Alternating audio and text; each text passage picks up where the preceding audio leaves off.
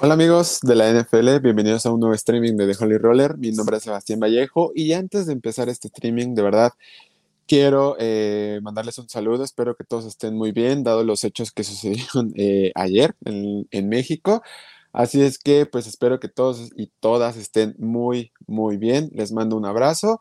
Y pues venga chicos y chicas, llegamos a la semana del kickoff. Llegamos justamente a esta instancia donde faltan menos de 24 horas para que comience el kickoff de la NFL 2021. Y sinceramente pues me emociona muchísimo porque ya ansiaba poder eh, observar temporada regular, ya ansiaba poder ver estos partidos que ya cuentan totalmente, donde ahora sí podemos analizar profundamente, donde todos los días vamos a hablar de NFL. Este es el momento especial para todo aficionado de la National Football League. Y pues es momento justamente de analizar la semana número uno, ¿no? Que empieza el día de eh, mañana con el juego de los Cowboys contra los Buccaneers y termina el lunes por la noche con el juego de los Ravens contra las Vegas Raiders. Así es que pues nos tocan bastantes juegos, son 16 juegos en total. Así es que venga, vamos con la semana número uno, ¿no? Y voy a ir analizando justamente cada juego, voy a dar eh, mi análisis, voy a dar mi pick, voy a dar eh, la recomendación de apuesta y pues al final voy a darles mis picks de, de Survivor, que pues a muchos a lo mejor les funcionan, a lo mejor quieren tomar esa situación porque se juegan al Survivor. Así es que venga chicos y chicas, comenzamos con este análisis de la semana número uno y empezamos con el juego del kickoff, ¿no? Los Dallas Cowboys van a la ciudad de Tampa, Florida, para enfrentar a los campeones del Super Bowl número 55, Tampa Bay Buccaneers de Tom Brady. Y venga, a empezar este análisis es importante, ¿no? Porque al final de cuentas, eh, esta semana número uno le toca una prueba difícil a los Cowboys. Recientemente, eh, en la semana, temprano en la semana, se, eh, se anunció que el jugador Zach Martin, que es el mejor liniero que esta unidad de, de Dallas tiene disponible, pues que no iba a jugar, o sea, que está fuera del partido por situaciones de lesión. Y esto es una baja muy importante que condiciona obviamente el partido. ¿Y por qué condiciona el partido? Porque es el mejor liniero y tú dirás, ok, es uno, pero sobran los otros cuatro. Aún así, cuando tu línea ofensiva está incompleta, se nota porque, una, no puedes correr de la mejor manera o no puedes abrir el playbook eh, terrestre de la mejor manera. Dos, esta situación de... Eh, pues venga, ¿no? Esta, esta situación que tenemos de, de poder proteger a Dak Prescott también es muy complicada. Entonces, por ahí va la situación con los Dallas Cowboys y por ahí también va la situación de la defensiva de los Tampa Bay Buccaneers, porque la defensiva de los Tampa Bay Buccaneers es muy buena, es muy agresiva, trae de regreso a Undamo Konsu, trae de regreso a Shaq Barre, trae de regreso a Vita Bea, trae de regreso a toda esta línea frontal brutal que tenían los Tampa Bay Buccaneers, ¿no? Y antes de que eh, sea demasiado tarde para los Cowboys, creo que tienen que establecer muy bien su playbook ofensivo porque además tienen que proteger a Dak Prescott que regresa de una lesión brutal en el tobillo. O sea, se rompió literalmente el tobillo este cuate en la semana número 5 del año pasado. Entonces, uf, está complicado por esta, por esta situación, pero aún así, ¿qué tiene de, de valor los Dallas Cowboys para el juego número uno? La rapidez de sus wide receivers, la rapidez con el que Dak Prescott se eh, deshace del balón. Tiene a CeeDee Lamb que entra en su segundo año, tiene a Michael Gallup que siempre es este wide receiver que lo salva en situaciones complicadas cuando nadie más aparece. Tiene a Mary Cooper que se presume el mismo como el mejor wide receiver de la liga. Ahí a lo mejor exageró y tal vez ni siquiera es el, el mejor wide receiver de su equipo, pero está ahí, es alguien seguro, es alguien que te puede hacer la jugada importante. Y después tenemos a Dalton Schultz, que es su Tyrant. Entonces, creo que armas aéreas tienen muchísimo los Dallas Cowboys y por eso creo que pueden, eh, pues pueden competirle, ¿no? Y al final algo bueno, algo bueno para los Dallas Cowboys es de que Whitehead, el safety de, de los Tampa Bay Buccaneers, no va a jugar, no va a jugar este partido o por, por lesión, ¿no? No practicó en toda la semana y su estatus anunció el día de hoy que pues está fuera. Entonces, hay una pequeña ventaja de poder atacar el lado izquierdo de la defensiva profunda de los Tampa Bay Buccaneers. Entonces, Esa es la cosa buena que le veo a los Dallas Cowboys. Ahora vámonos del otro lado, ¿no? Tenemos a Tom Brady. Tom Brady que regresa con todo su arsenal ofensivo. Regresa Antonio Brown, regresa Gronkowski, firmaron con la etiqueta de franquicia Chris Godwin.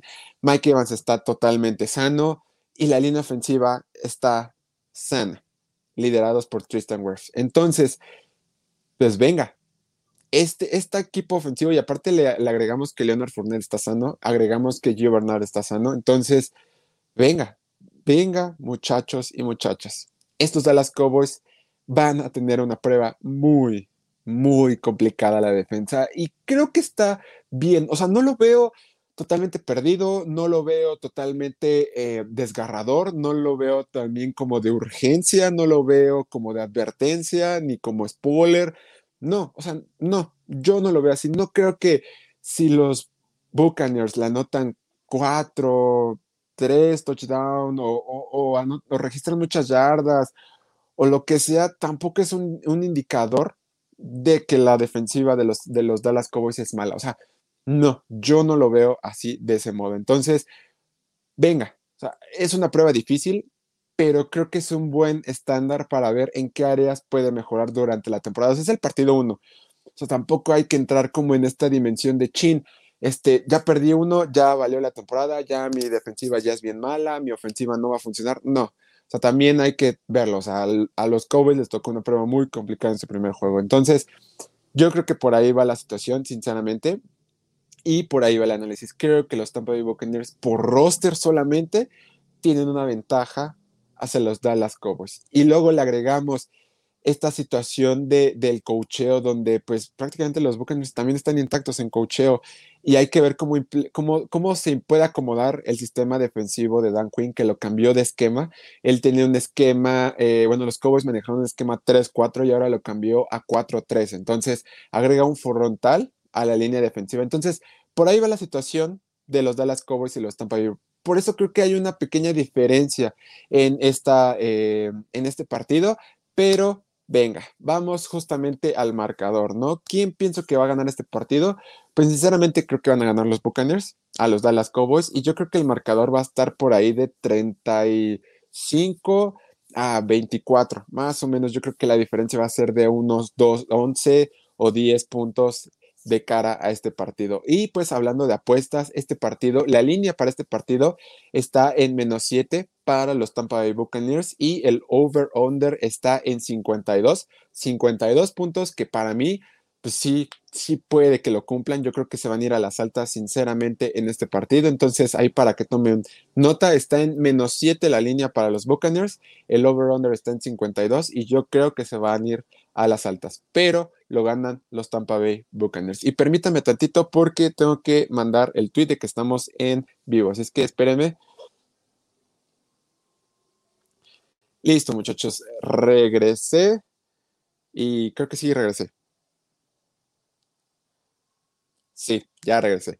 Y pues venga, seguimos con el partido, bueno, comenzamos con los partidos del domingo por la mañana, el domingo al mediodía. ¿Y qué partido eh, voy a analizar primero? Pues tenemos este partido interesante que sucedió en el año pasado, este partido interesante que, que nos dio un spoiler de lo que venía para los playoffs y estoy hablando del partido de los Pittsburgh Steelers contra los Buffalo Bills.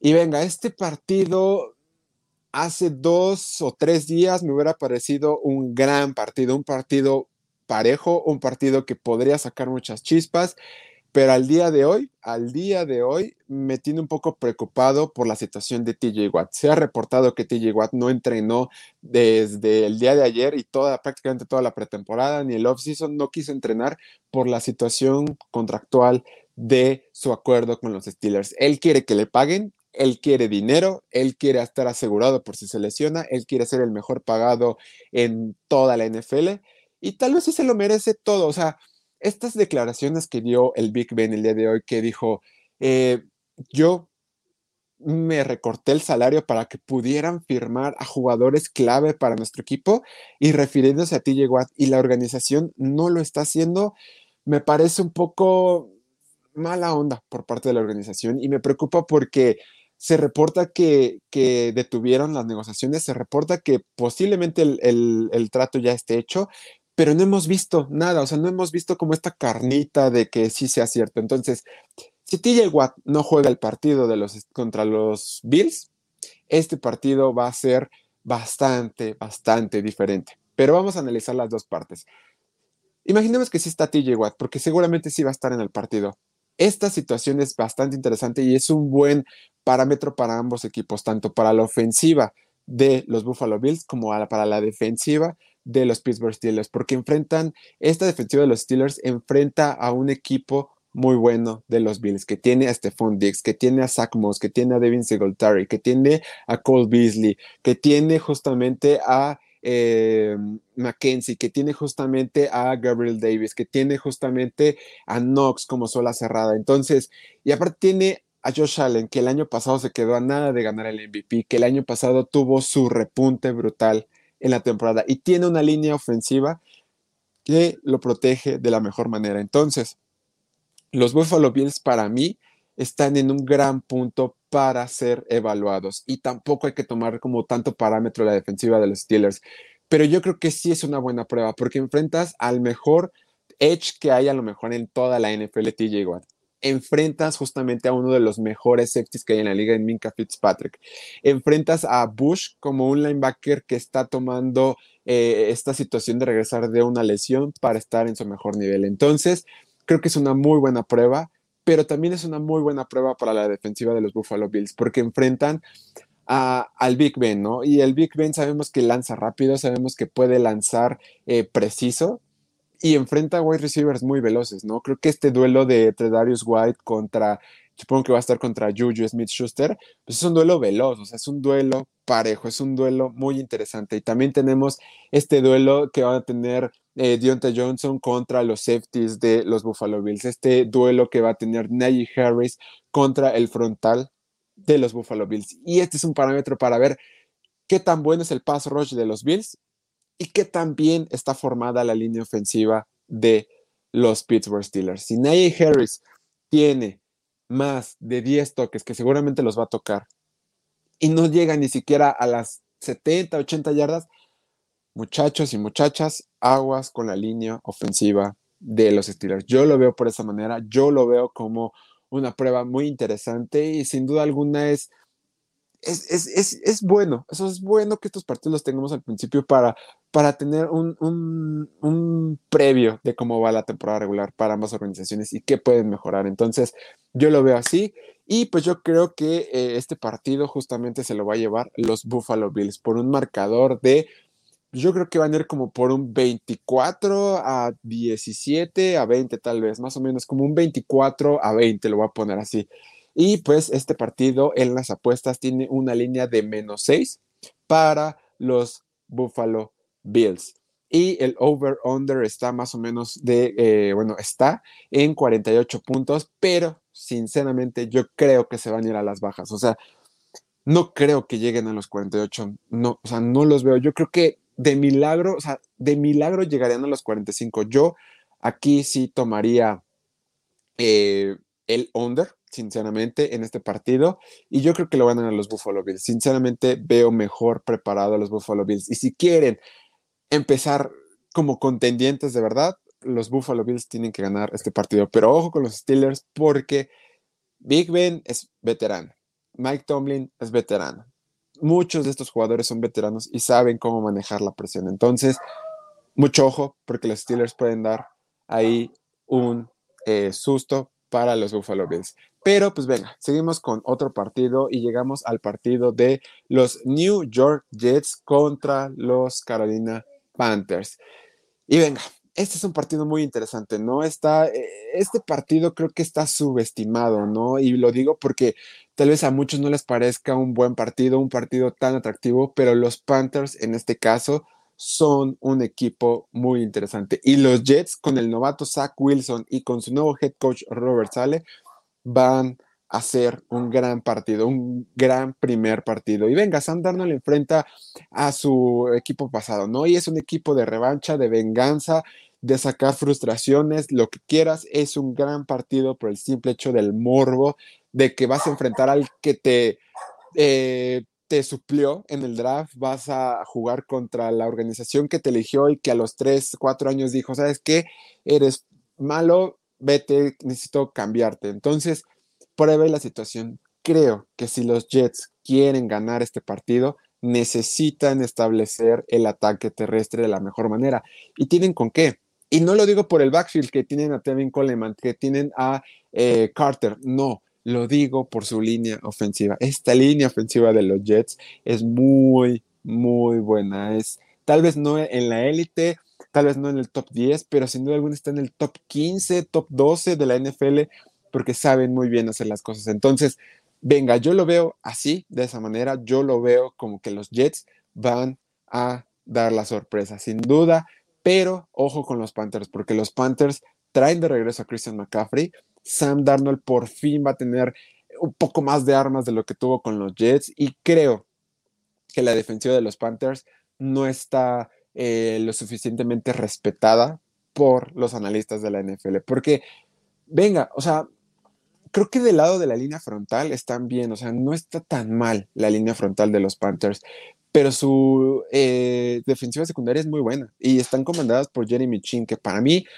tuvo que haber sido el defensivo novato del año el año pasado, sinceramente, pero en este año 2 va a crecer mucho más. Entonces, tampoco hay que descartar a los Panthers, ¿no? Creo que los Panthers pueden ser un, equipo muy interesante y, y, yo creo que sí pueden ganar este partido. O sea, los Panthers por el simple hecho por el simple hecho de la química de su entrenador, Matt Rule, con Sam Darnold, con la ofensiva que ya lleva ahí eh, formándola desde el año pasado, con la defensiva que la lleva formando igual desde el año pasado, creo que los Panthers tienen una ligera ventaja en este partido.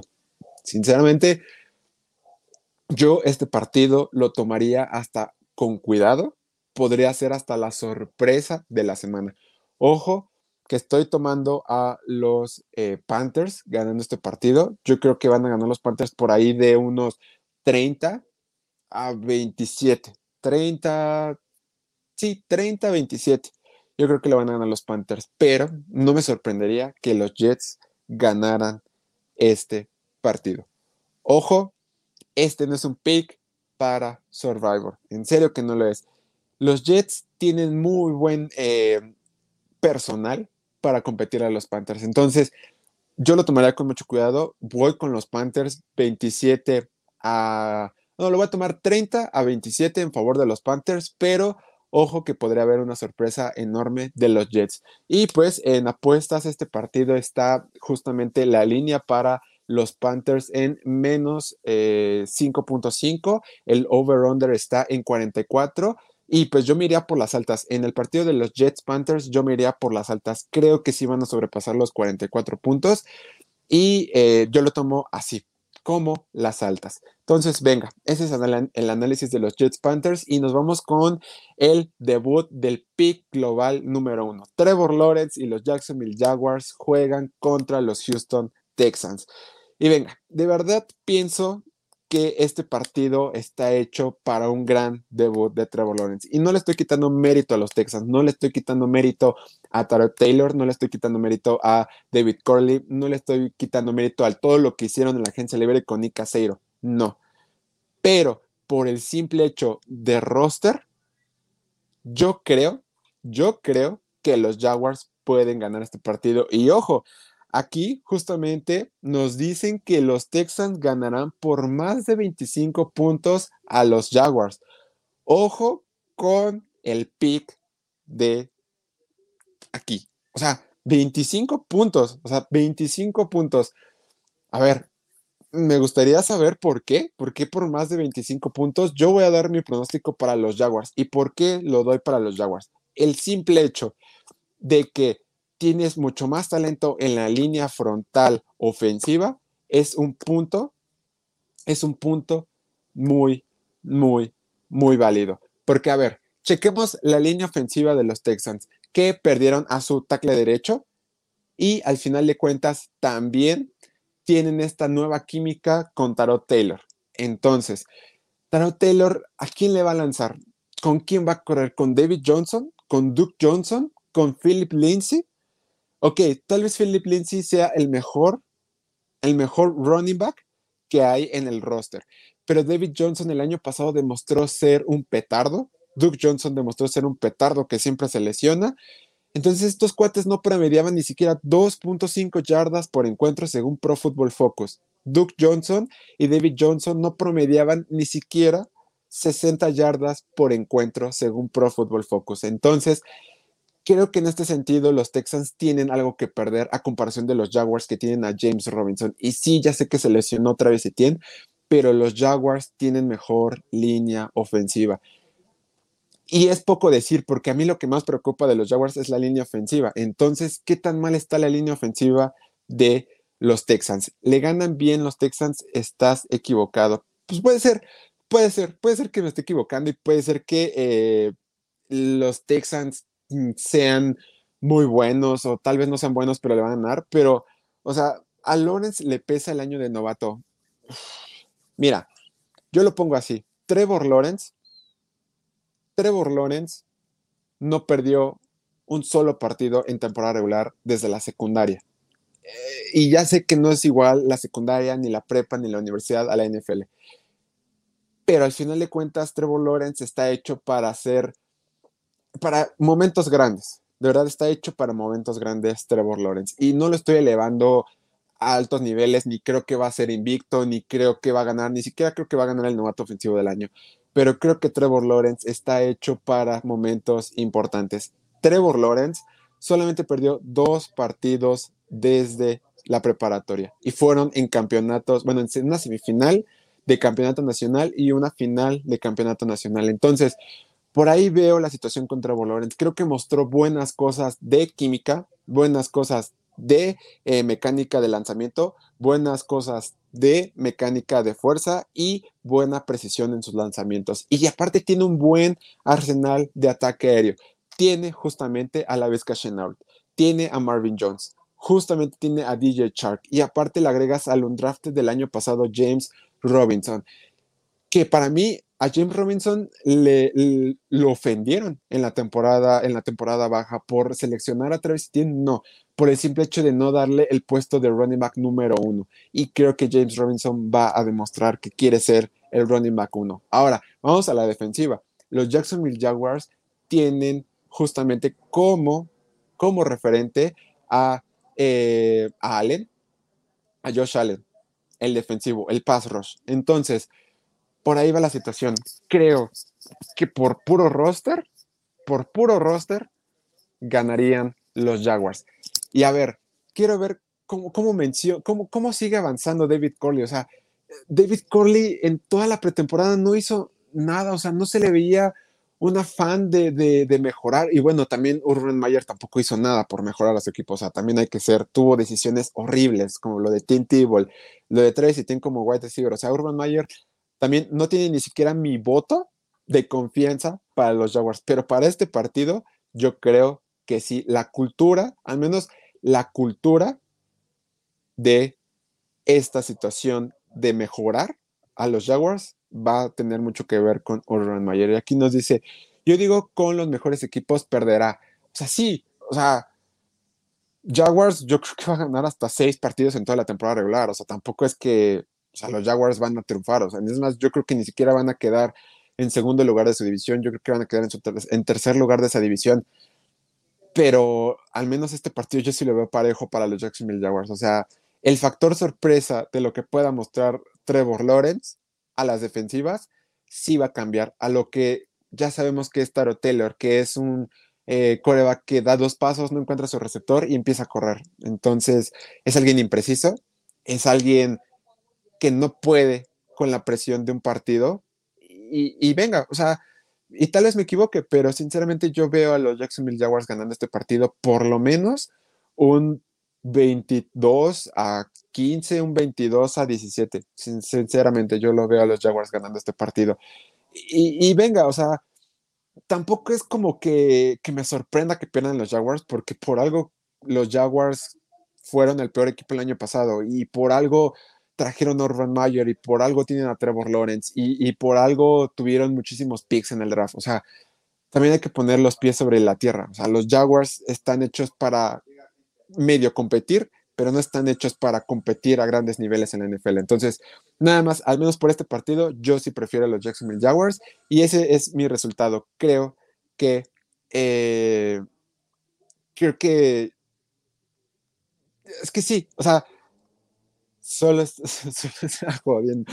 Sí, es que, ajá, es que es eso, o sea, ni siquiera te puede convencer Taro Taylor, o sea, no puedes confiar a un tipo que le poncharon el pulmón el año pasado. O sea, yo no confiaría en un coreback al que le poncharon un pulmón. Entonces, ah, no, o sea, yo no confiaría y no confío en David Corley y no confío en todo el talento que trajeron. Y sí, está Mark Ingram también, pero Mark Ingram, o sea, no, o sea, es que no, o sea, de verdad, perdón, fans de los Texans y, y perdón, o sea, perdón, pero no. O sea, en este partido sí veo, o sea, siento que los Texans van a ganar dos partidos en la temporada o tres, pero este no va a ser el partido que, ganen. Entonces, por ahí va la situación. Y pues las apuestas en estos Jacksonville Jaguars contra los Houston Texans están en más 2.25 en favor de, no, más bien en contra de los Jacksonville Jaguars. Entonces, las apuestas, Las Vegas, piensan que los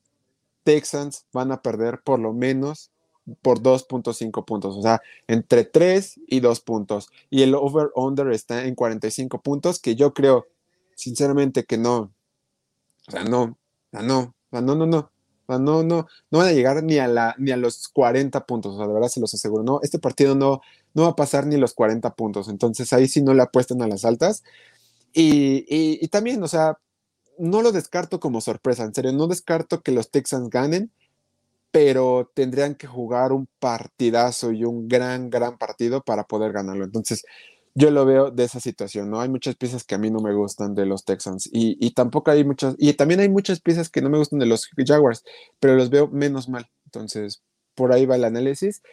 Y venga, vamos con el partido que sigue de las 12 del día.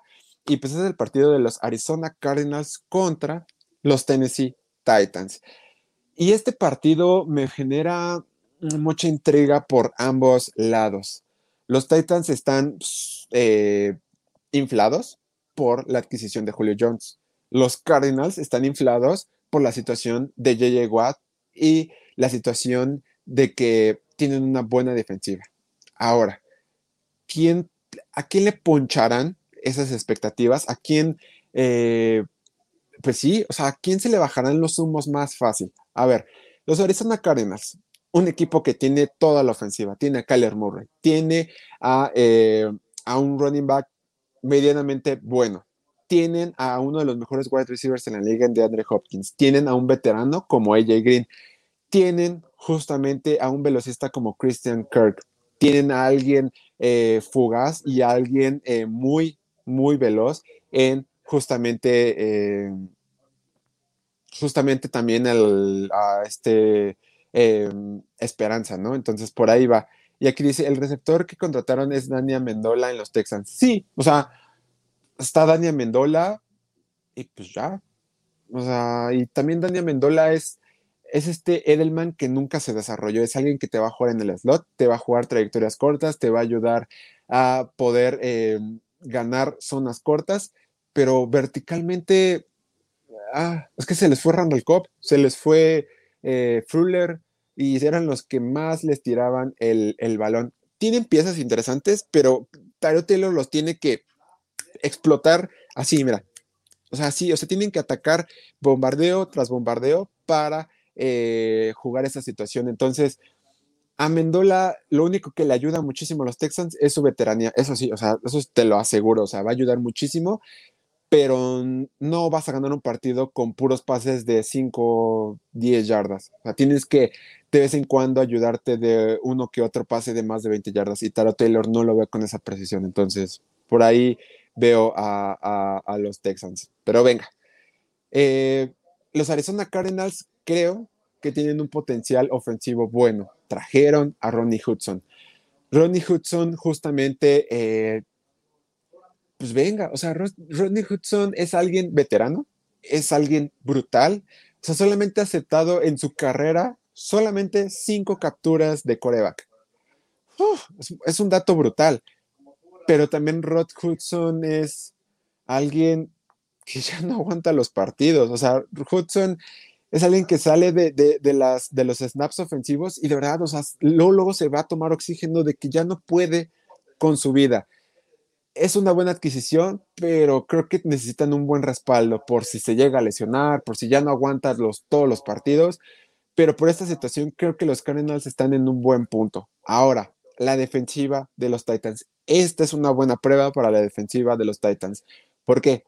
Está Bob que lo firmaron en la agencia libre con un mega contratazo, pero tienen al novato Caleb Pearl, que llega justamente de Virginia Tech en el draft. Es alguien que tuvo una lesión en la espalda, en la espalda baja, con una pequeña hernia, y regresa con un estatus de de, ah, de vas, vamos a ver cómo estás, creemos en ti, pero vamos a ver cómo estás. Entonces, estas pruebas van a ser muy buenas porque enfrentas a DeAndre Hopkins, que es muy veloz, enfrentas a Christian Kirk, enfrentas a Kyler Murray, que se puede mover por campo brutal, brutalmente. Entonces, creo que es una gran prueba para los Tennessee Titans para que puedan dar el momento grande en la temporada. Estos Cardinals, estos Cardinals están para competir, pero sinceramente me preocupa el lado defensivo esta situación de Chandler Jones de que dijo, no, ¿saben qué? Cámbienme porque pues no me gustó cómo estuvo la onda de que no me dan este, el suficiente valor, ¿saben qué? De, intercámbienme porque no, no estoy... Eh, no estoy en un gran momento, que no sé qué, que por qué a ti llegó si le pagaron y por qué a mí no. Ese drama siento que va a traer consecuencias. Y luego tienes a JJ Watt que no ha jugado una temporada sana desde hace como cuatro o cinco años Uf, es, es, es ah, vamos a ver, estoy un poco ahí, un poco pausado con eso, pero ojo, el, personal de linebackers de los Arizona Cardinals es lo que para mí se me hace más importante. ¿Y por qué se me hace más importante?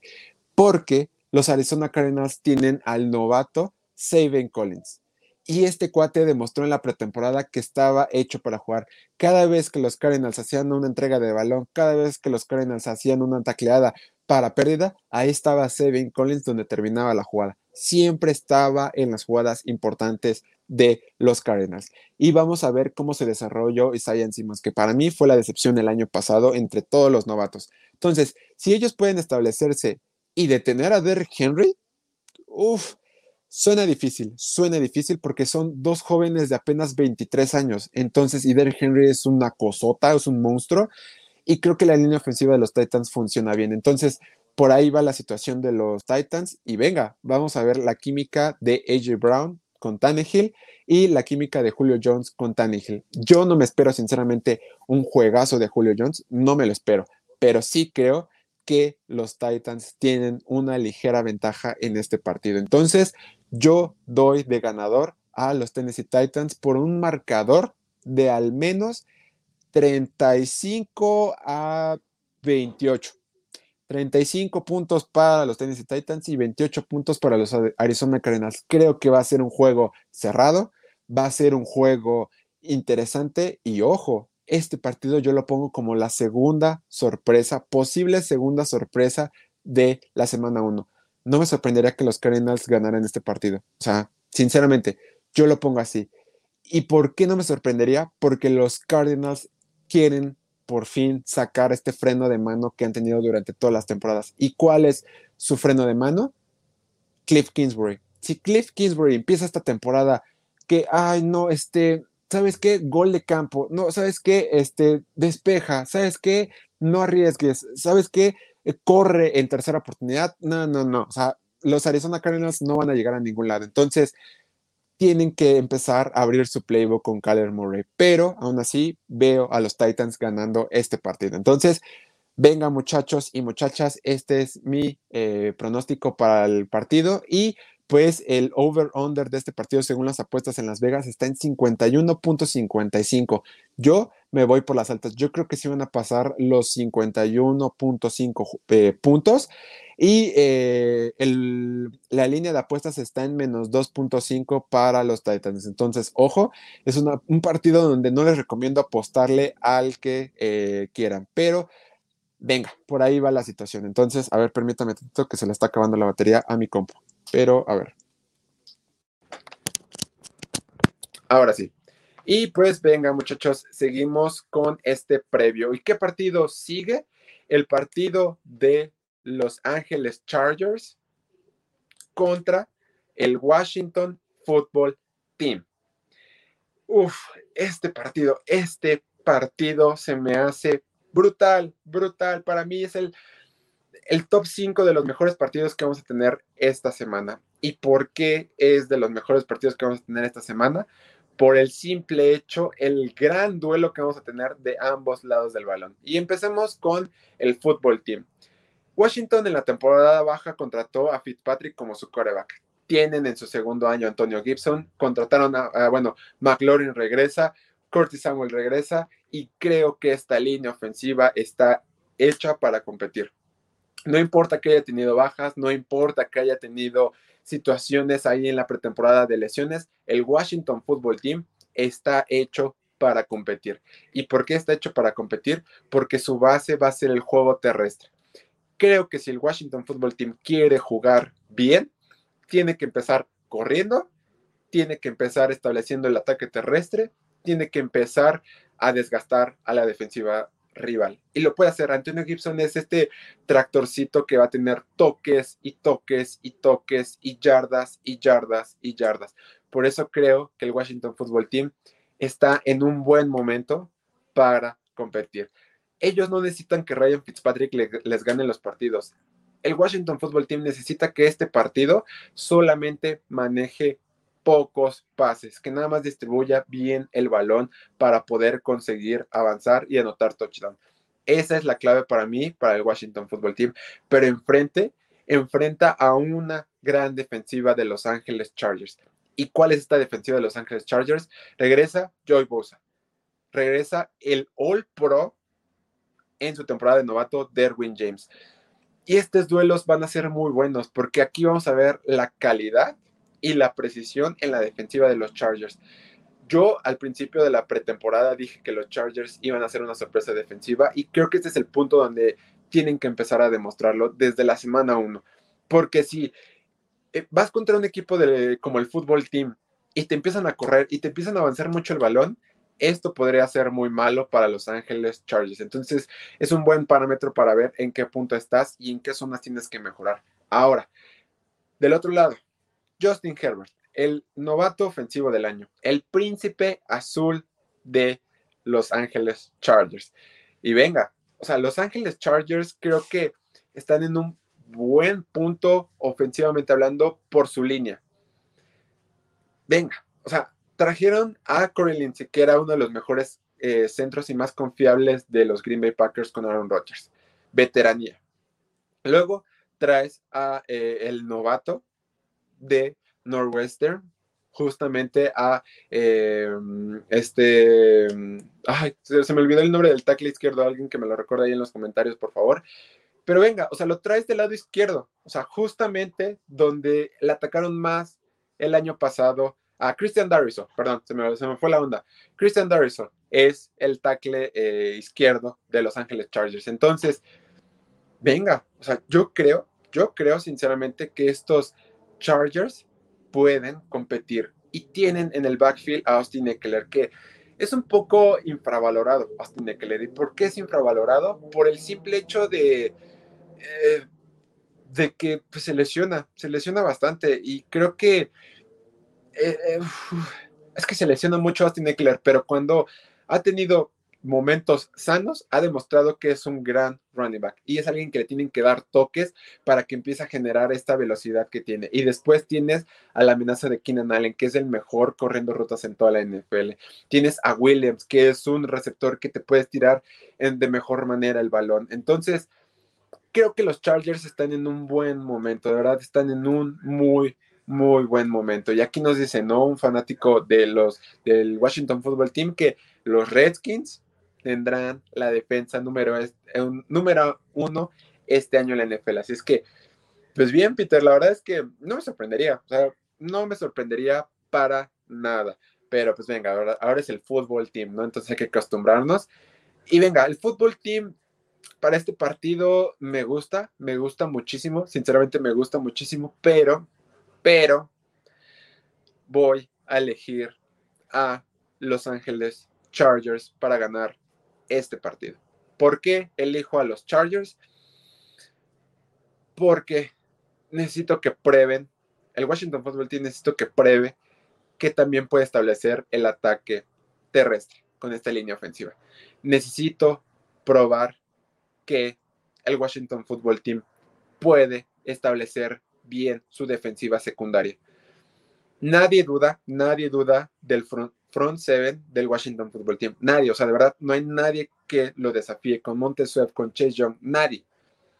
Pero la defensiva secundaria del Washington Football Team fue vapuleada en la temporada 2020. Y sinceramente, el Washington Football Team no hizo mucho por reconstruir esta zona. Sí, reconstruyó la posición del linebacker con profundidad, pero en la zona de los cornerbacks y los safeties no hizo mucho. Entonces ahí todavía me preocupa. Y con las amenazas que tienen los Chargers, creo que tienen una ligera ventaja, ¿no? Vamos a ver cómo se establecen, pero yo veo, veo ganando a los, Chargers, sí, a los Chargers 25 a 23 contra el Washington Football Team. Igual, no me sorprendería para nada que ganara el fútbol team. De verdad, que no me sorprendería para nada. Es un partidazo que le tengo muchísimas ganas de ver, de verdad. Creo que es el partido que más me interesa ver a las 12 del día el domingo. Entonces, venga, este es mi pick para el partido de Los Ángeles contra Washington. Y venga, en términos de apuestas, la línea está en más 2.5 en favor de el Washington Football Team. Y aquí nos dicen, no, regresa el safety Landon Collins. Sí, Landon Collins regresa, pero este cuate, según Pro Football Focus, tuvo un 47% de efectividad contra pases de más de 20 yardas en la temporada.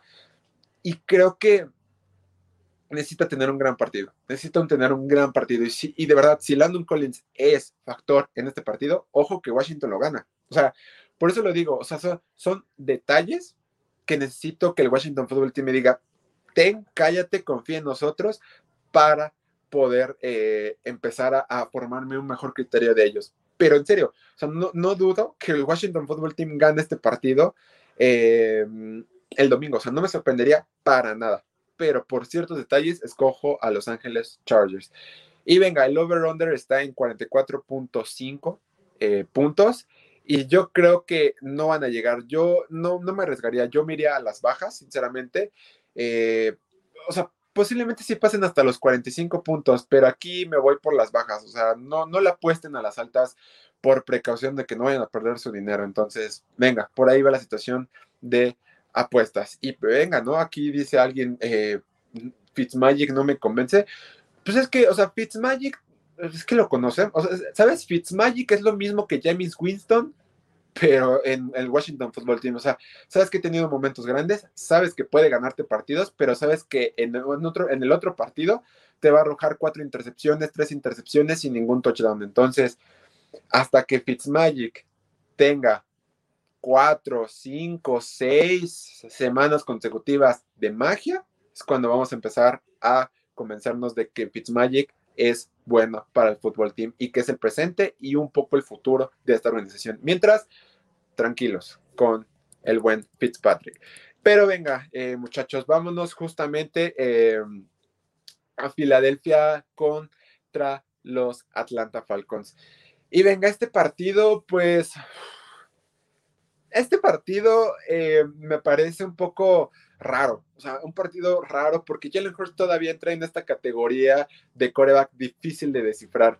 Matt Ryan es un veterano MVP de hace tres años, pero es un jugador que que ya no te da más, o sea, ya no te puede ganar los partidos porque ya no tiene las armas y se te fue Julio Jones. Los Falcons van a tener problemas para poder frenar el ataque terrestre de los Eagles y los Eagles van a tener muchos problemas para detener el ataque aéreo de los Falcons. Entonces este partido me parece un poco caótico de ambos lados, ¿no? Y siento que además todavía tienen defensivas eh, pasmadas en todos los ámbitos, ¿no? Tanto en la defensiva secundaria como en el pass rush, como en los linebackers, como en los cornerbacks, o sea, es una son defensivas que me tienen todas las dudas del mundo, o sea, de verdad, todas las dudas del mundo. Y del lado ofensivo, sí, la ventaja que le doy a los Falcons es eso, su línea, no, es su línea, su grupo de ataque aéreo. Kyle Pitts, el, mejor Tyren drafteado en toda la historia del draft. Un jugador muy veloz, un jugador físico, pero todavía necesitamos ver cómo se desarrolla en las rutas, en los bloqueos. Entonces, tranquilos con Kyle Pitts. Este podría ser un buen partido y si es un buen partido tampoco hay que echar eh, los cohetes al cielo y decir Kyle Pitts es el mejor Tyrant. No, pero creo que podría tener un buen partido contra los linebackers de los Philadelphia Eagles. Ahora, Kyle Pitts es solamente uno de los tres, de las tres armas indispensables de los Falcons. Está Russell Gage y está eh, Russell Gage y recuérdenme el otro, el wide receiver de los Atlanta Falcons que se me olvidó. Este, mm, se me olvidó, se me olvidó el nombre, no puede ser. Ajá, perdón, se me olvidó. Pero, pero a ver, vamos a analizar a Russell Gage. Russell Gage es alguien muy veloz, es alguien muy atlético, es alguien sumamente agresivo en rutas. Eh, Calvin Ridley, gracias Peter, de verdad, gracias. Sí, Calvin Ridley, tienes razón, gracias. Bueno, Russell Gage es alguien que lo puedes ocupar en jet sweep, en pases pantalla, en pases cortos, en situaciones de eh, zona de gol.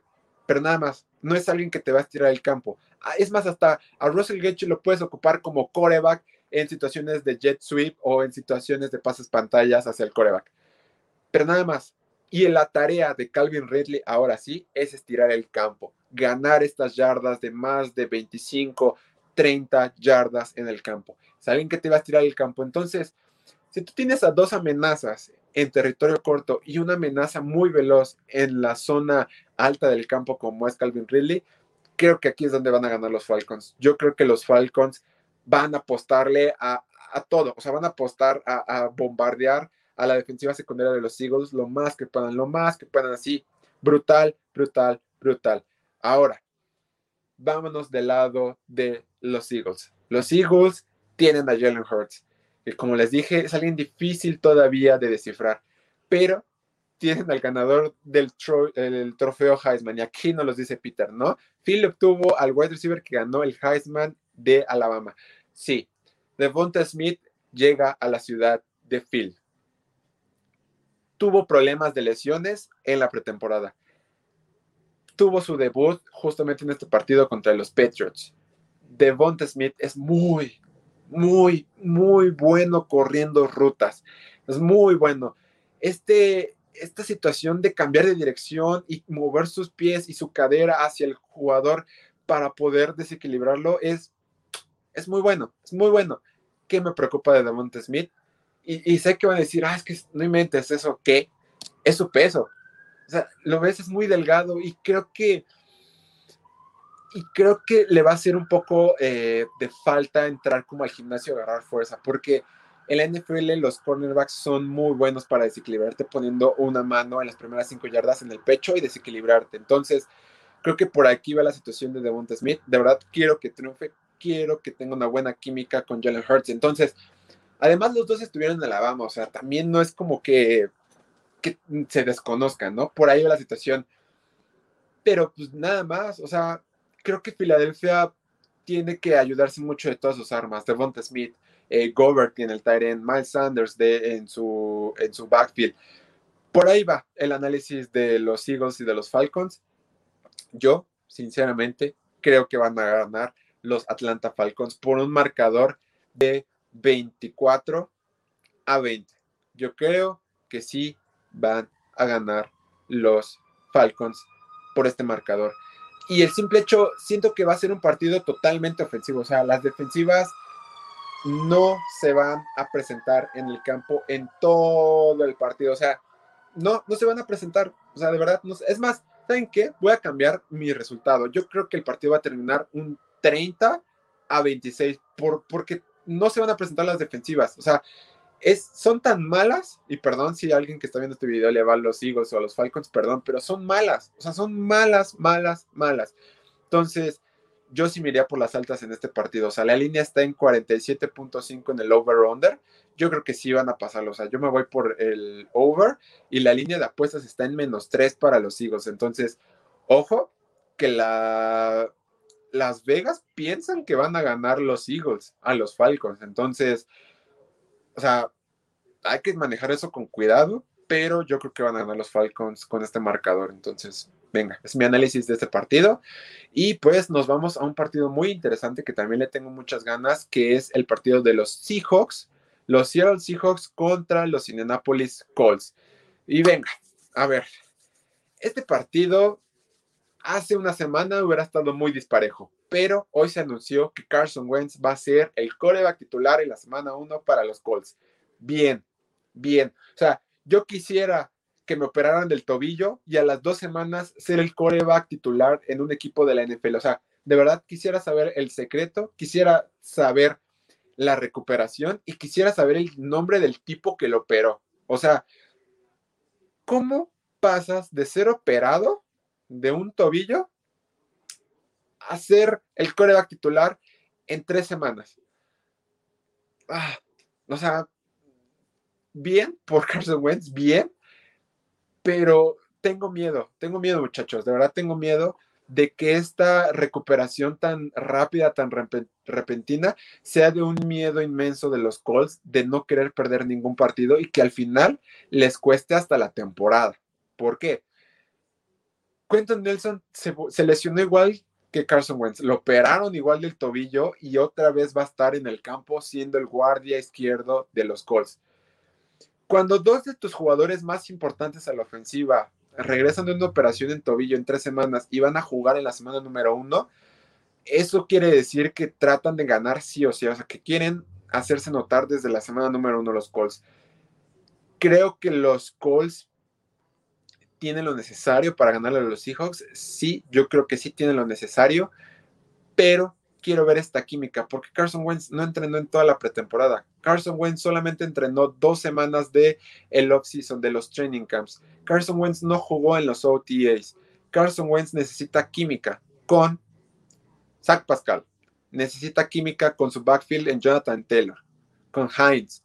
Necesita justamente eh, esta química con Pittman. O sea, Carson Wentz necesita desarrollarse y yo creo que en cuatro días de entrenamiento full con el equipo no se logra una química para poder hacer ruido en la NFL, sinceramente. Y perdón, pero los Colts en este partido tienen que basar toda su ofensiva en el ataque terrestre. Tienen que darle todos los toques posibles a Jonathan Taylor por el simple hecho de, de no darle la carga a Carson Wentz. Imaginemos que Carson Wentz está bien, está, está jugando un buen partido, pero que después los Seahawks se van arriba por 10 puntos y que el partido tenga que depender del brazo de Carson Wentz y de su movilidad. ¿Cómo vas a confiar en un quarterback que, que, no, que no jugó toda la pretemporada, que no jugó en los training camps, que no tuvo eh, ni siquiera una semana completa de entrenamiento? O sea, porque esta semana ni siquiera la va a tomar completa porque apenas entrenó hoy. Entonces, miércoles, jueves, viernes y sábado. Cuatro días. No, o sea, no. Y esa es la ventaja que le doy a los Seahawks. Que ojo, la defensiva de los Seahawks tal vez no hizo las mayores, eh, los mayores movimientos, las mayores multitudes en su personal, pero los Seahawks están ahí. O sea, tienen todavía a Bobby Wagner, que a, pesar de que ya tiene edad suficiente para eh, concebirse como un veterano, está ahí y hace las jugadas y siempre hace las jugadas. Y justamente esta línea secundaria de safety, de cornerback, creo que los Seahawks hicieron bien las cosas y más este trade que hicieron en la semana pasada. Entonces, venga, yo creo que los Seahawks por esa situación tienen una ligera ventaja. Ahora, Russell Wilson, el jugador que nunca recibe un voto de MVP, el jugador que hizo un drama en el offseason, el jugador que necesita tener un gran impacto para que los Seahawks compitan en la NFL. Yo creo, sinceramente, que Russell Wilson tiene una gran ventaja contra los Colts, porque va a enfrentar a una defensiva secundaria que tiene mucho que probar. La línea frontal no va a meter porque es brutal, liderada por DeForest Buckner y Darius Leonard. De verdad, yo lo veo así. Si los Seahawks quieren ganar este partido, tienen que depender una vez más de su línea ofensiva y del brazo de Russell Wilson. ¿Por qué? Porque no veo corriendo a Chris, a Chris Carson por esta línea frontal de los cosas. O sea, de verdad que no lo veo. O sea, yo no lo veo. Yo creo que Chris Carson va a estar entre las 60, 65 yardas. O sea, si tú lo tienes en tu fantasy, cuidado, porque lo veo muy complicado.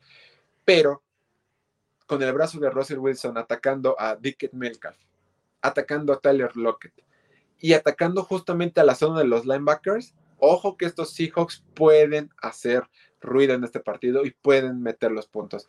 Necesito que los Colts mantengan a su línea defensiva en un gran modo para presionar a Russell Wilson. O sea, que, se vea que Russell Wilson está incómodo. O sea, esa es la clave para mí, que los Colts ganen este partido.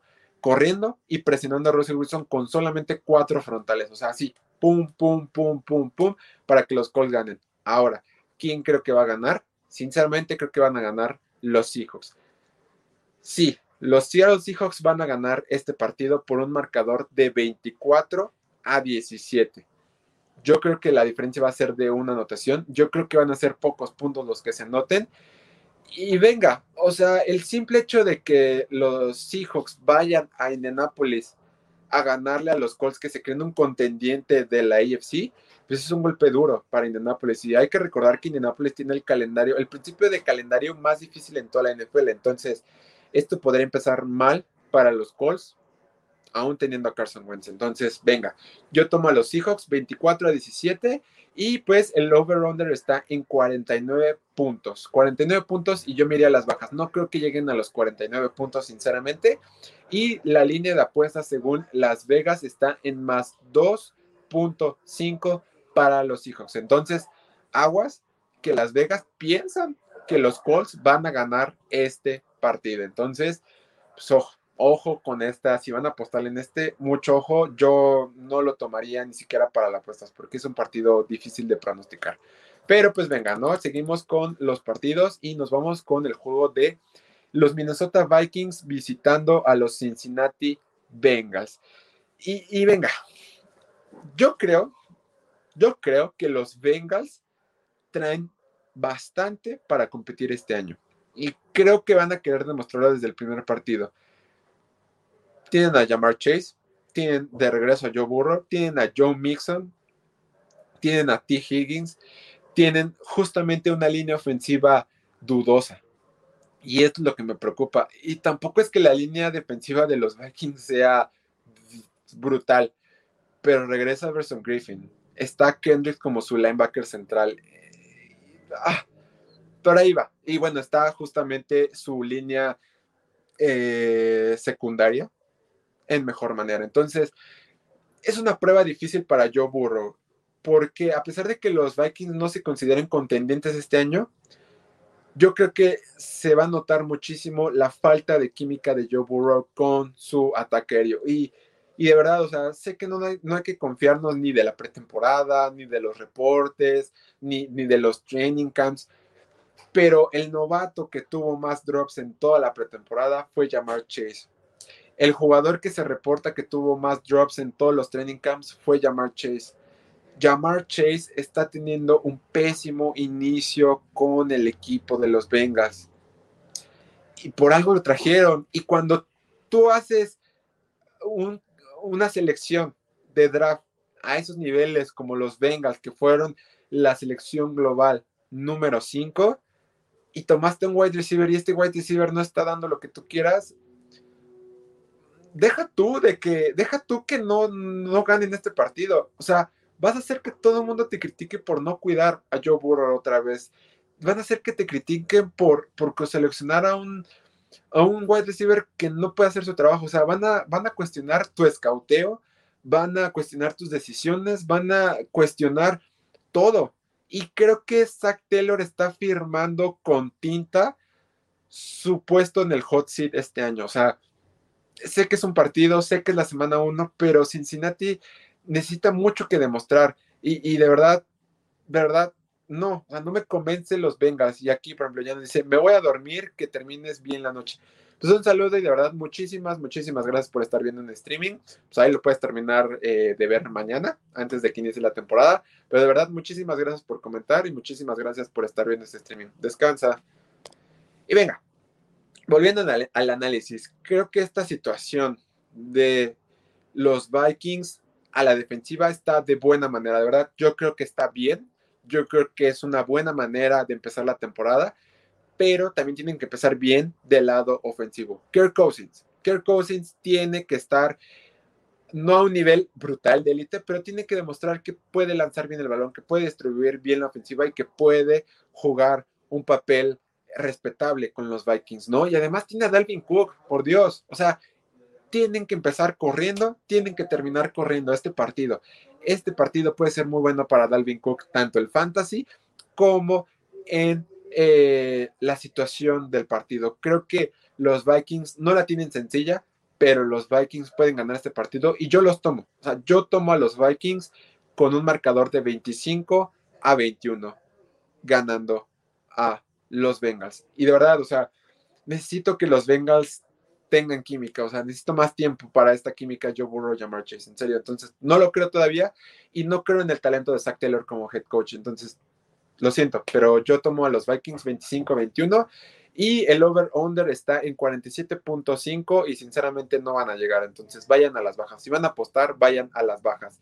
Y la línea de apuestas según Las Vegas está en más 2.5 para los Vikings. Así es que yo creo que sí, y yo creo que va a ser más de 2.5 para los Vikings. Entonces, venga, yo lo tomo de esa manera. Y venga, aquí dice, apuesten en contra de Kirk Cousins en juegos eh, prime time, siempre los pierde. Ah, sí, no. O sea, si este partido fuera en prime time, o sea, toma los Bengals, o sea, toma mi dinero y méteselos a Joe Burrow, aunque no confíe en él. Entonces, pero como el partido es temprano, pues hay que darle chance al muchacho de Kirk Cousins, ¿no? Entonces, Además tiene a Justin Jefferson, Adam Thielen, entonces creo que ah, va a ser un papel respetable, pero sí, cuando sea prime ni de chiste apuesten por Kirk Cousins, o sea, Peter y yo se los decimos y es un consejo de compas, entonces, para que lo tomen en cuenta, sinceramente.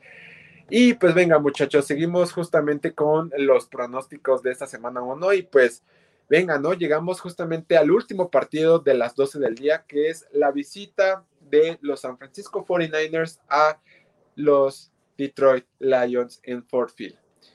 Y es muy difícil pensar que los Lions van a competir contra un equipo de los Niners. Y en serio, a ver, no importa que Dan Campbell haya dado el mejor speech para un nuevo head coach en la pretemporada, no importa que Dan Campbell sea un gran orador contra la prensa, no importa. Por simple roster, por simple roster, los Niners tienen que ganar este partido de una manera u otra.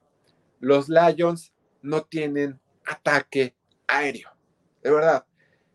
Y lo digo porque Jared Goff no tiene brazo, no tiene precisión, no tiene liderazgo, no tiene el fútbol IQ que se necesita, en serio. Y luego, ¿a quién le lanzas? Se fue Mary Jones, se fue Kenny Golade.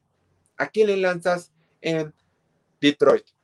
Y perdón, y perdón, pero es que no, o sea, Amon, eh, Amon Raza Brown, neta, o sea, ese va a ser tu wide receiver uno, tu wide receiver más peligroso. Entonces, ah, me cuesta mucho, chicos, de verdad me cuesta muchísimo trabajo verle algo positivo a los Lions este año, pero algo bueno es su backfield. De Andre Swift se anunció el día de hoy que va a estar listo para el inicio de la temporada. Entonces, e, es bueno, es bueno para los Lions, pero, pero enfrenta a la defensiva de los Niners, que en los últimos tres años ha estado en el top 5 de defensivas contra la carrera.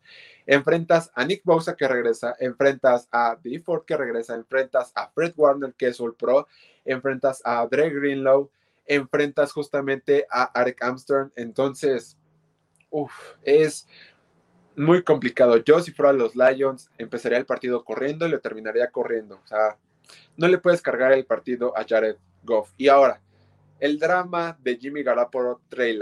Y, mira, a ver, el domingo pasado se anunció que Jimmy Garoppolo iba a ser el coreback número uno.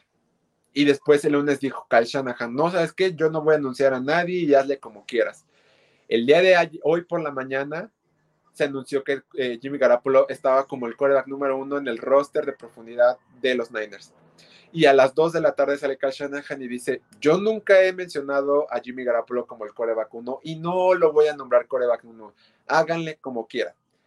Estamos cansados de este drama y sabemos que Jimmy Garapolo va a ser el coreback número uno y que Trey Lance va a entrar en ciertos snaps, va a estar en situaciones de read option, de RPO, en situaciones de, eh, snaps eh, directos contra eh, Trey Lance. Entonces, venga, por esa situación no hay que pensarle muchísimo. Y venga, Trey Lance tuvo una pequeño pinchazón, sí, una pequeña lesión en el pulgar el lunes pasado y, y se supone que ya está bien al 100%. Entonces, si el partido se torna un poco sencillo para los Niners. No nos sorprendería que Trey Lance tome las riendas del partido a la mitad del tercer cuarto, en el último cuarto. Entonces, tampoco hay que pensarle mucho, ¿no? Y hay que ver las armas que tienen, ¿no? Enfrentan a Brandon Ayuk, enfrentan a Divo Samuel, enfrentan a George Kittle, enfrentan a Raheem Monster. Entonces, este partido para mí los Niners lo ganan. Y perdón, aficionados de los Detroit Lions, pero les tocó un partido complicado en la semana 1. Entonces, los Niners lo van a ganar eh, por un marcador de 30 a 20. Y el, under, el over-under está en 46 puntos. Yo creo que sí lo van a pasar, pero por el simple hecho de que los Niners van a anotar muchos puntos. Entonces yo sí me voy a las altas. Y la línea está en más 7.5 para los Niners. Ojo, que Las Vegas piensan que los Niners van a ganar por más de 7.5 puntos. Yo sí lo creo y sí lo tomo. Toma mi dinero. Entonces, Venga, muchachos, este es el análisis y llegamos a los juegos de, la de las 3 de la tarde. Y tenemos un partidazo que para mí es el partido de la semana. Los Cleveland Browns contra los Kansas City Chiefs. Y es sabio decir que Andy Reid es muy dominante en la NFL y que es muy dominante en septiembre y que Patrick Mahomes es dominante en septiembre. Solamente eh, tiene la cantidad de 10 touchdowns y 0 intercepciones. Nunca ha perdido en septiembre y mientras tengan esta situación clara, pues creo que pueden ganar. Pero ojo, ojo, ojo, ojo, porque los Cleveland Browns tienen una defensiva muy buena. Llega Jeremiah Usu Coramoa en el draft. Llega Greg Newsom del draft. Llega Javidian Clowney de la agencia libre. Miles Garrett regresa en modo Hulk que ni siquiera le queda el traje de eh, vestimenta. Justamente está Taki Taki como tu linebacker. Tienes a Denzel Ward en la defensiva secundaria. Entonces, esta defensiva de los Cleveland Browns están, están hechos para competir. De verdad, están hechos para competir. Están hechos para poder jugarle al que tú quieras. Del otro lado tenemos a Patrick Mahomes, que sigue siendo el mismo Patrick Mahomes que hemos tenido en muchísimo tiempo. Alguien que eh, alguien que, pues, te lanza los, los, pases por atrás de la espalda, como balón, como bola de béisbol, por volando, como tú quieras. Patrick Mahomes es un mago en septiembre y siempre nos sorprende con algo nuevo. Y regresan todos: Travis Kelsey, Tarek Hill, Nicole Harman. Justamente regresa Clyde Edwards Hiller. Creo que el punto de inflexión en este partido es ver si van a necesitar de Clyde Killer, porque el año pasado decepcionó, o sea, decepcionó brutalmente. O sea, yo lo tenía como un gran eh, running back y me decepcionó totalmente porque mucha inconsistencia en fumbles, mucha inconsistencia en, en, juego de pase, entonces, ahí por ahí va. Así es que yo creo, yo creo que eh, los Browns tienen una oportunidad. Y ahora vamos del lado ofensivo, porque tienen a Baker Mayfield, ¿no? Que quiere demostrar que, una, que, le, que le paguen quiere demostrar que puede liderar el equipo y puede demostrar que está en la media, media alta de la tabla de, de corebacks en la NFL. Entonces, tiene el mejor tándem de running backs en toda la liga. Nick Chubb y Karim Hunt. Tiene a Javers Landry que siempre te va a lograr estirar el campo. Regresa del Beckham Jr. en modo bestia, según sus palabras, y regresa para, para ser menos egoísta, para ser un jugador que por fin va a adaptarse al plan de juego y no el plan de juego adaptarse a él. Entonces, creo que con Kevin Stefanski esta ofensiva luce diferente a la de hace dos años y a la de hace un año. Entonces, yo creo que por ahí va la situación. Y enfrenta a una defensiva de los Chiefs que cuenta con Chris Jones, que cuenta justamente con Zare Matthew, que cuenta justamente con la Jarius Smith, que, que cuenta con, eh, con varias piezas con varias piezas interesantes.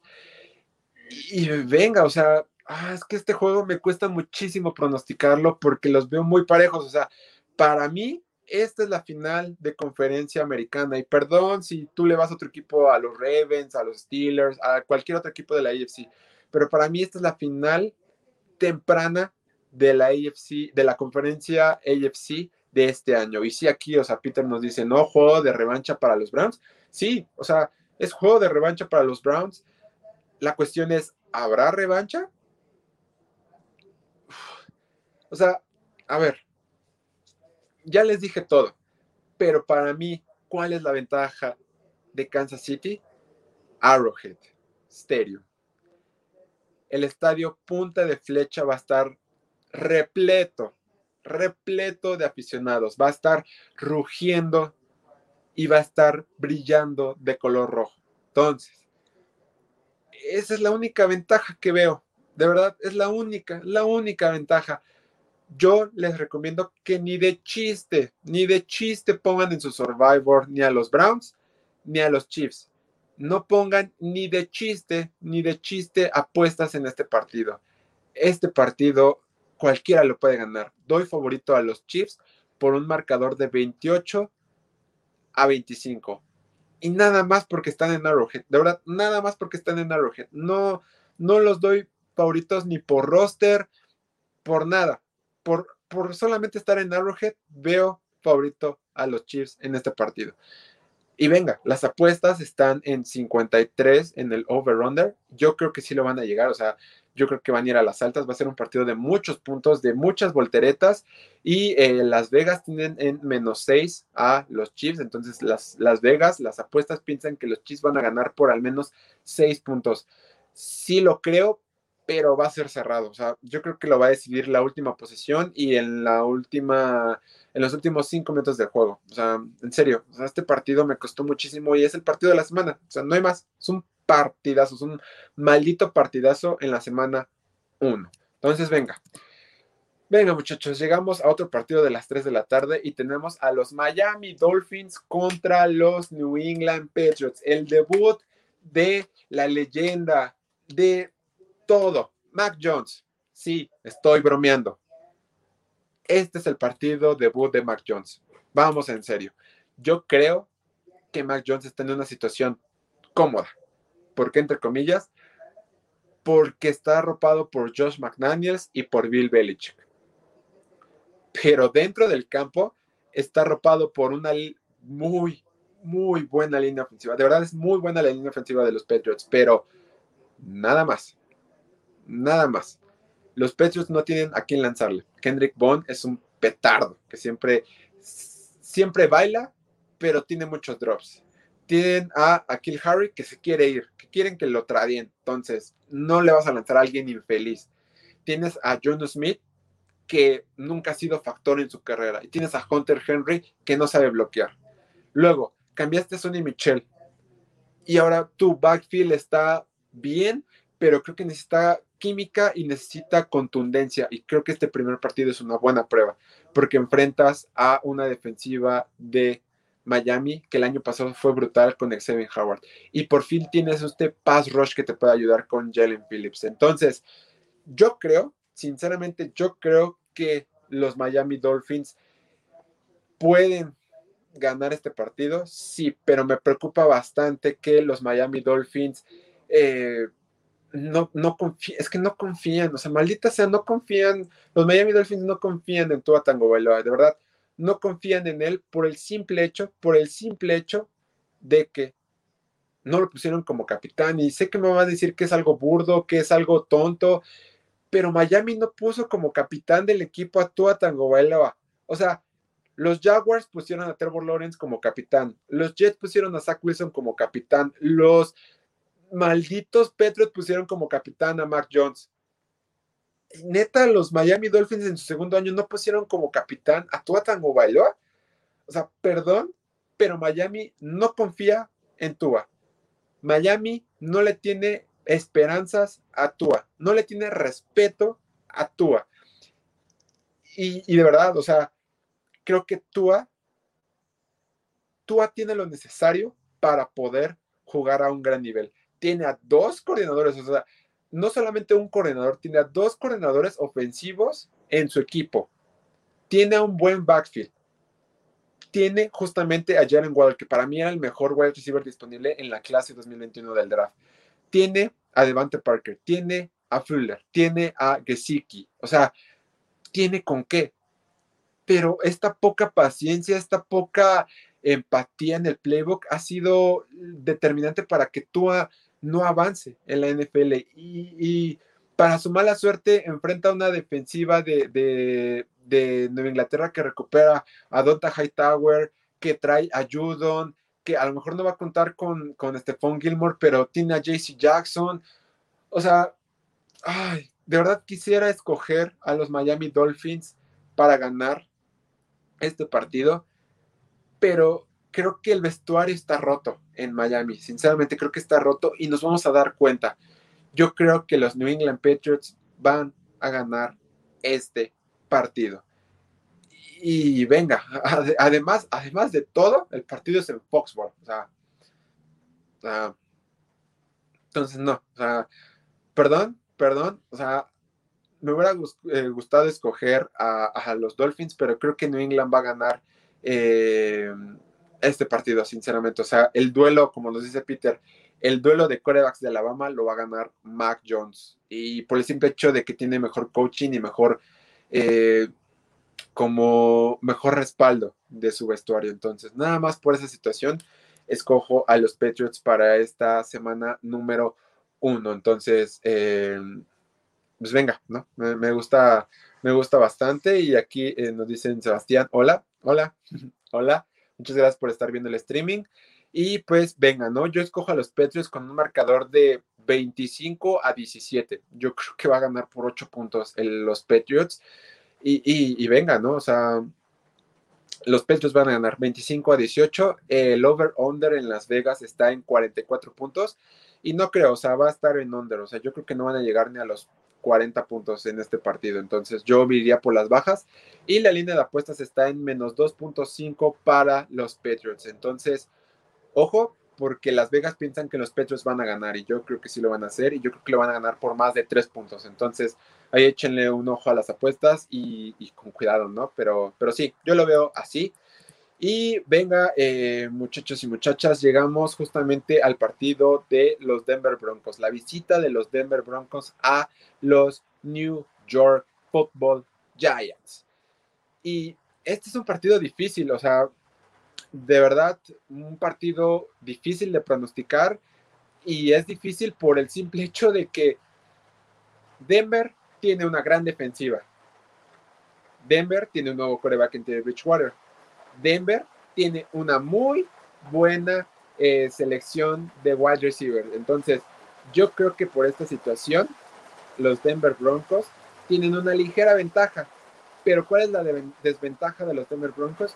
No sabemos qué pueda pasar con Big Fangio y esta dupla de... Eh, o sea, es que, es que no, a ver, o sea, Big Fangio es alguien que sabe muy bien cómo, cómo manejar la defensiva, pero ofensivamente ha dejado muchísimo que, desear.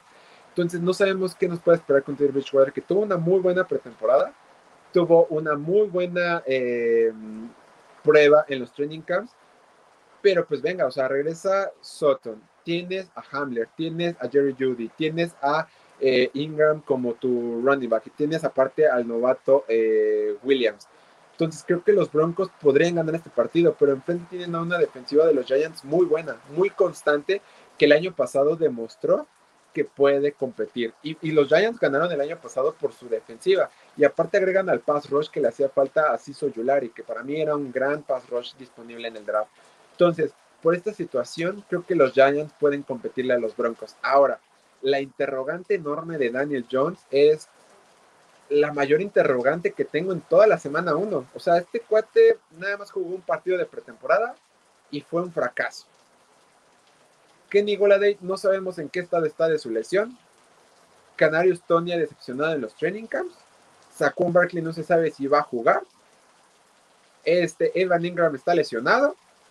Y solamente te queda lo que te quedó el año pasado. Sterling Shepard y Darius Slayton pinta difícil para los Giants, pinta complicado para los Giants. Daniel Jones es sí o sí, o sea, no hay pretextos. O sea, si juegas a Con Barkley, el partido va a estar interesante. Si no juegas a Con Barkley, yo creo que no puedes depender del brazo de Daniel Jones todavía, a menos que me demuestre lo contrario. Hasta ese momento voy a dar buenos puntos de Daniel Jones. Y aparte, vas a tener enfrente a Bradley Chubb, que seguramente sí va a jugar. Tienes enfrente a Von Miller, tienes a Patrick Surtain, tienes a Justin Simmons, tienes a Kyle Fuller. Entonces, para mí, para mí, este partido lo ganan los Denver Broncos por un marcador de 24 a 17. Teddy Bridgewater va a tener al menos dos pases de touchdown. Lo, escucharon de mí. Y venga, o sea, los Giants, hasta que no me demuestren lo contrario, no voy a poder eh, darles mayor claridad en su ofensiva, ¿no? La defensiva confío en ellos, sí, pero no les veo claridad a la ofensiva aún y que hayan hecho todo lo imposible para darle armas a Daniel Jones. O sea, no, no confío. O sea, de verdad esta defensiva de los Broncos va a hacer que ganen este partido. Y ya nada más Teddy Bridgewater va a tener que hacer ciertas cosas para poder ganar el partido y meter touchdown, pero nada más, nada más. No necesitas hacer nada más más que depender de tu defensiva. Entonces los Broncos lo ganan 24 a 17 y las apuestas están en el over-under en 42 puntos. Y yo sinceramente no creo que lleguen a los 42 puntos. Y yo les recomiendo que en este partido no apuesten. No apuesten en este partido porque es un partido que Denver hasta se les puede salir de control conociendo a Denver y no, o sea, no apuesten, en este partido no apuesten, en serio que no, no les recomiendo que apuesten. Pero, pues, venga chicos y chicas, llegamos al último partido de las 3 de la tarde y es la visita de los Green Bay Packers a Jacksonville, sí, para enfrentar a los New Orleans Saints. Van a jugar en el estadio de los Jacksonville Jaguars por la situación del huracán Aida que golpeó el estado de Luisiana. Entonces, esta narrativa de que los Packers van a ser eh, tan dominantes en este año, hay que checarlo, hay que ver. O sea, tienen al MVP, tienen a uno de los mejores wide receivers y tienen un gran backfield en Aaron Jones. Pero creo que el punto de inflexión es la línea ofensiva. Bakhtiari está fuera para las primeras seis semanas. Se les fue Lindsay y tienen a un novato en el centro y vamos a ver cómo reacciona el tackle derecho que lo cambiaron de posición. Entonces, creo que en este partido lo único que puedes hacer es depender de Aaron Rodgers como lo has hecho en muchísimos partidos. Creo que este va a ser un partido donde el ataque terrestre de los Green Bay Packers no va a funcionar en su mejor nivel. O sea, de verdad creo que va a estar ah, batallando un poquito y no porque la defensiva de los Saints sea muy buena, o sea, brutal.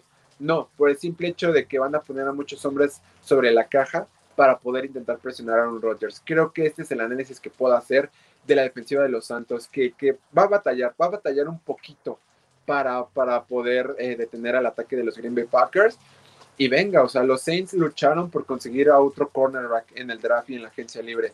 Y enfrentas justamente a eh, Davante Adams, y enfrentas a Randall Cobb, y, y enfrentas justamente al azar que se presuntamente ya está sano. Entonces, enfrentas a Young, eh, como a la cerrada. Entonces, creo que este es un, un, macho disparejo para la defensiva de los New Orleans Saints. Pero pues tienes a James Winston como tu coreback titular, ¿no? La era post Drew Brees comienza el día del domingo. Y creo que por esta situación los, los New Orleans Saints pueden hacer un buen trabajo. O sea, creo que van a poder atacar bien porque tienen a Alvin Camara, tienen una línea ofensiva respetable, no buena, no buenísima, pero respetable.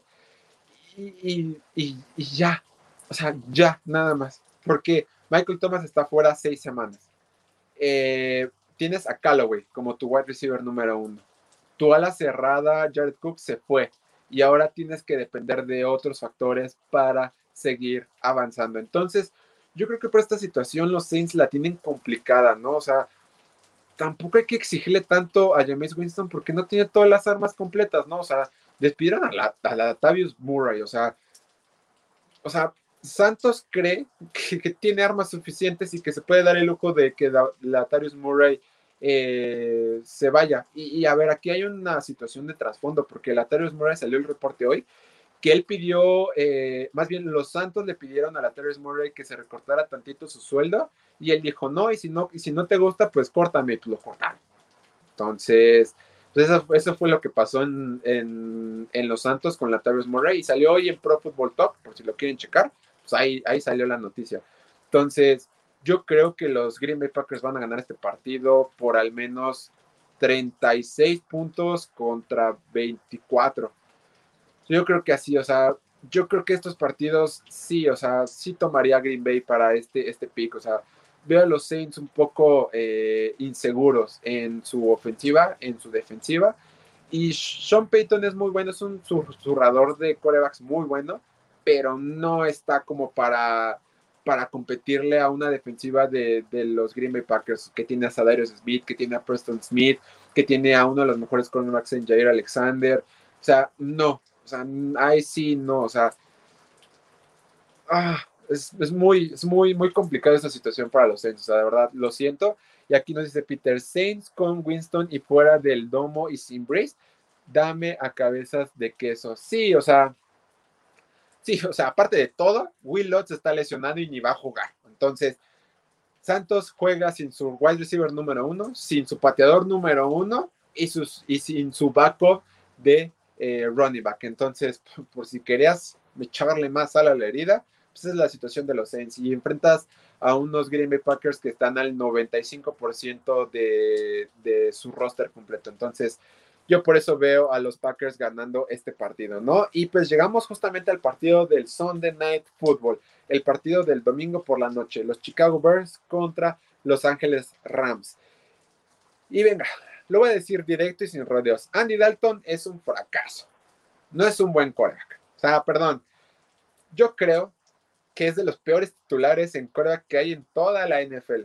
De verdad, perdón y discúlpeme de ser tan directo, pero este partido, o sea, para la mala suerte de Andy Dalton, le toca enfrentar en su primer partido como quarterback titular de los Bears a una de las defensivas más agresivas. Enfrentas al defensivo del año en Aaron Donald. Enfrentas a uno de los mejores cornerbacks en la NFL en Jalen Ramsey. Enfrentas a otro pass rush brutal como lo es Leonard Floyd. Entonces, Andy Dalton la tiene difícil. No se mueve, no tiene precisión, no tiene fuerza, no tiene visión, no tiene IQ. Lo siento, pero Andy Dalton no lo veo triunfando en este partido por la simple razón de que es Andy Dalton. Y aunque tengas justamente a Allen Robinson, aunque tengas una buena línea ofensiva, tu línea ofensiva no va a aguantar el ritmo a los Rams porque tu coreback no va a hacer las jugadas suficientes me gustaría, o sea, si este partido lo jugara Justin Fields, podría analizarlo de diferente manera y de una forma muy diferente. Pero no, o sea, no lo veo. Y venga, o sea, ok, tu ofensiva es mala, sí. Y tu defensiva es muy buena. Eso sí, o sea, tienes a Khalil Mack. O sea, tienes buena situación, aun, cuando no esté Cal Fuller, los, la, la defensiva secundaria de los Bears es buena. O sea, de verdad, no es, no es mala, no es regular, es buena a secas. Entonces puede competir, pero cuando tu ofensiva es mala y va a pasar del campo mucho tiempo, la defensiva se va a desgastar y ahí es donde Matthew Stafford entra al campo y destruye a los Chicago Bears. Yo lo veo así, perdón, pero este partido yo sí lo veo disparejo en esta semana número uno. Creo que nos dieron un Sunday night un poco Obviamente es por lo del SoFi Stadium, o sea, pues no hay que buscarle tanta ciencia. Obviamente nos dieron este Sunday Night por el estadio, pero no sean gachos, o sea, pónganle un rival diferente a, los Bears. O sea, le tocó una prueba difícil a Andy Dalton, ¿no? Y Matt Nagy nada más va a estar rascándose la cabeza diciendo, chinacos, ¿por qué rayos estoy en esta vida y por qué hago todo esto, ¿no? Entonces, Matthew Stafford, su debut con los Rams, entra sin K-Makers y entra con eh, Henderson como su backup, eh, bueno, su backfield titular. Entras con Cooper Cup, entras con Robert Woods, entras con Tyler Hitby, entras con tu línea ofensiva al 100% de salud. Creo que estos Rams, este partido lo van a ganar al menos por más de 14 puntos. Yo creo que va a terminar un 28 a 13 puntos en favor de los Rams sinceramente, y disculpen, pero así yo lo veo, o sea, ah, pobres en serio, ojalá y ya Andy Dalton cumpla lo que tenga que cumplir con Matt Nagy y metan a Justin Fields, es muy complicado.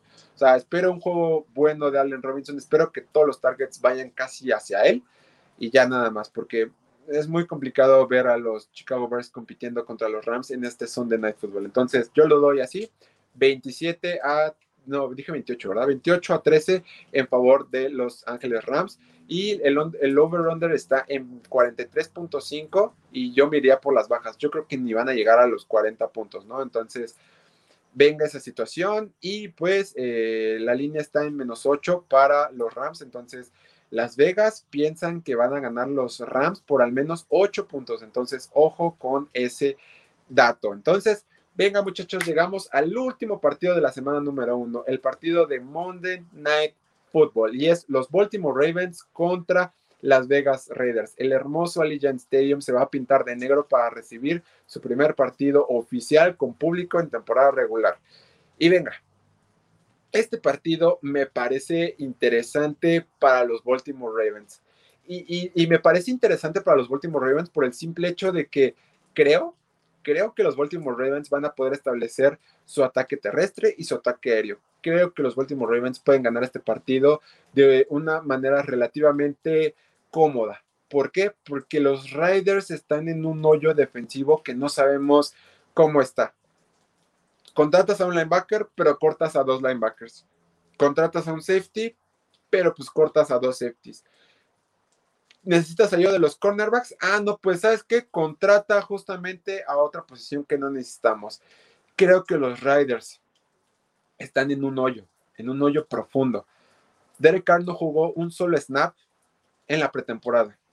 Darren Waller no jugó un solo snap en la pretemporada. ¿Saben quién jugó el 100% de los snaps para los Raiders? Exactamente, Perryman. Ni siquiera Marcos Mariota jugó un snap para las Vegas Raiders en la pretemporada. Dios mío, dame paciencia, por favor, con estos Raiders. John Gruden está deshaciendo el equipo. Mayock está deshaciendo el equipo. Y creo que los Baltimore Ravens van a ocupar todo su potencial, aún sin Jake Dobbins, usando a Gus Edwards, utilizando a eh, Lamar Jackson, las piernas de la Lamar Jackson, utilizando a Sammy Watkins en el ataque aéreo, utilizando a Hollywood Brown en el ataque aéreo, utilizando todo su potencial de Mark Andrews. Todo este potencial lo van a ocupar para atacar a Las Vegas Raiders. Pero ojo, las Vegas Raiders también tienen que demostrar muchísimo, porque pues es la temporada de Darren Waller, de Henry Rocks, justamente esta situación donde por fin tienen que dar el siguiente paso. Y, venga, tienen a Josh Jacobs de regreso, ¿no? Tienen justamente a Kenyon Drake como su backup de Josh Jacobs. Entonces, creo que es una prueba buena para los Ravens por el simple hecho de su defensiva. Quiero ver cómo está su pass rush. Quiero ver cómo pueden suplir esta baja de eh, un Gakwe que justamente se fue a Las Vegas. Entonces, es el debut de un Gakwe y vamos a ver eh, esta este parteaguas de Patrick Quinn en su segundo año. Entonces, yo lo veo de este lado. Creo que los Ravens tienen que ocupar su ataque terrestre, de verdad, lo tienen que ocupar y desgastar a la defensiva de los Raiders. Y los Raiders tienen que simplemente mantener a Lamar Jackson lo más lejos posible del balón. Tienen que mantener en la banca a Lamar Jackson en la mayor cantidad del tiempo del partido si quieren ganar este encuentro como locales. Mi pronóstico de marcador es un 34 a 24 para los Baltimore Ravens. Yo creo que los Ravens ganan el Monday Night de, eh, de esta semana número uno. Y pues las altas están en, bueno, el over-under está en 50 puntos. Y pues chances sí lo logran. O sea, yo creo que sí iría por las altas. Eh, sí, o sea, yo lo tomo para sorpresa, bueno, o sea, no como sorpresa, sino que sí lo pasan. O sea, sí creo que pasen los 50 puntos y la línea está en más 4 para los Raiders. Esto quiere decir que Las Vegas piensan que los Raiders van a perder por al menos 4 puntos. Entonces, yo sí lo creo. O sea, si le van a apostar, sí apuesten a los Ravens y apuéstenle a las altas, porque sí creo que pase. Y pues venga muchachos y muchachas, llegamos al final de este previo análisis de la semana número 1. Y pues ustedes me pueden poner en los comentarios qué piensan de los picks, cuál crees que sean sus picks, o sea, los pueden poner y sin mayor problemas pues nos vamos a estar leyendo. De verdad, muchísimas, muchísimas gracias a todos los que se conectaron, muchísimas gracias a Peter que estuvo eh, en el streaming, muchísimas gracias también a... Eh, Cristian, que estuvo también en toda la mayor parte del streaming. Muchísimas gracias a todos los que comentan, muchísimas gracias a todos los que le dan like, muchísimas gracias a los que lo comparten. No olviden suscribirse a nuestro canal de YouTube, activar la campanita para no perderse todos los streamings que vamos a hacer durante la temporada regular. Mañana es el kickoff. Mañana, terminando el partido de los Dallas contra los Tampa Bay Buccaneers, vamos a aprender streaming y vamos a reaccionar al partido para analizar lo que nos dejó el primer juego de la temporada regular 2021. Disfruten el kickoff, disfruten el jueves, tomen cerveza, tomen agua, coman bien y de verdad muchísimas, muchísimas, muchísimas gracias. No olviden seguirnos en nuestras redes sociales si no lo hacen en arroba de Holy Roller NFL en Twitter, de Holy Roller NFL en Facebook, en Instagram y pues en nuestro sitio web donde estamos subiendo notas todo el momento es de holyrollernfl.com. Y pues de verdad, muchísimas, muchísimas gracias. Mi nombre es Sebastián Vallejo. Les mando un fuerte abrazo y nos vemos en el siguiente streaming. Que este fue un streaming largo, pero valió la pena porque lo que más amamos es hablar de NFL. Así es que cuídense, chicos y chicas. Un abrazo y pues eh, nada más. Chao.